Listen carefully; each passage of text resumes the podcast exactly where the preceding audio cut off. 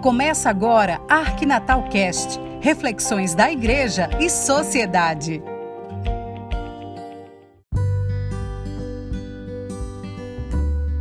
Olá, tudo bem com você?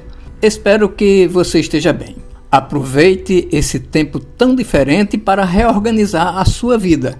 Nunca é tarde para o ser humano aprender e assimilar novos ensinamentos. Cada lição nova que se nos apresenta é um aprendizado novo. Parece redundância, mas esta é a verdade. Cito um exemplo bem prático de um trabalhador rural, um pequeno produtor que cultivava o seu pedaço de terra ele conquistou uma tecnologia social de convivência com o semiárido, uma cisterna de captar e acumular água de chuva para usá-la no período da estiagem e continuar produzindo alimentos. Cada família que conquista uma tecnologia dessa recebe uma capacitação sobre como melhor aproveitar a água, o solo e tudo o que tem ao redor da casa.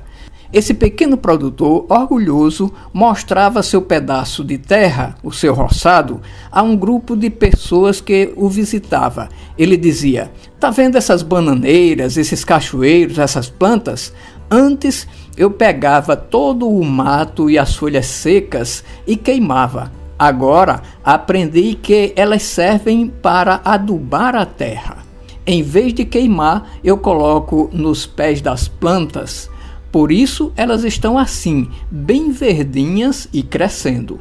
A vida é desse jeito, é um contínuo aprendizado. Aproveite esse tempo diferente para se reinventar, para reavaliar a vida e reaproveitar tudo de bom que ela tem para ensinar, mesmo em meio às dores.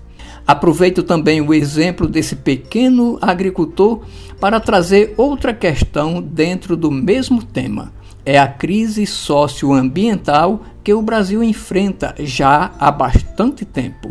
A Igreja Católica, através da CNBB e seus organismos, também está preocupada com a situação. O meio ambiente, principalmente a Amazônia, é um dom da natureza que Deus colocou à disposição da humanidade. no caso do Brasil, a Amazônia, a nosso povo, a nossa pátria a situação foi debatida no Sínodo para a Amazônia. Os cientistas alertam para uma situação grave e já num nível de possível não retorno. Por isso, a Igreja e seus organismos, em parceria com outras organizações, acabam de lançar a campanha Amazonati. No lançamento da campanha foi feita esta afirmação: com a atual crise socioambiental pela qual passa a região amazônica, que articula um conjunto de práticas predatórias baseadas na ideia de que os recursos são inesgotáveis e de que o mato não tem valor, os cientistas estão apontando o que eles chamam de uma situação de não retorno, com um desmatamento que avança para quase 25% da floresta.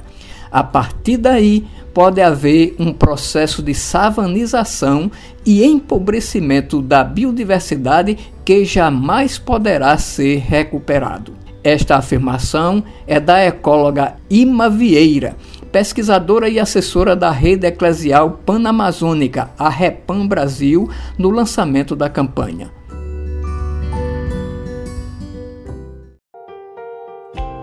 Você está ouvindo o podcast da Arquidiocese de Natal, o Arquinatal Cast.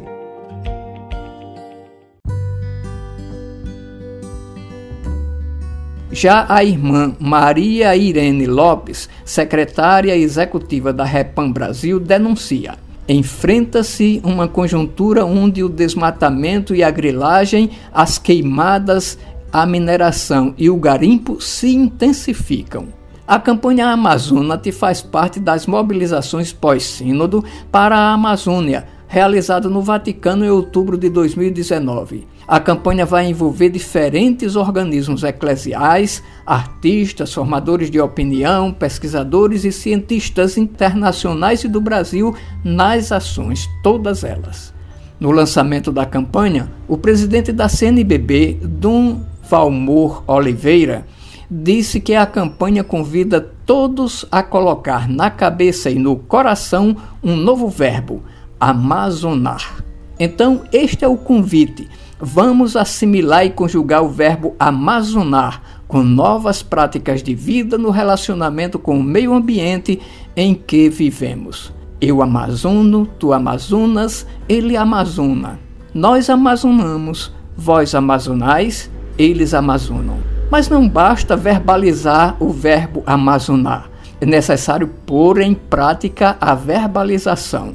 Conjuguemos o verbo amazonar com novas práticas de vida, preservando e defendendo o meio ambiente que Deus deu de presente a cada um de nós.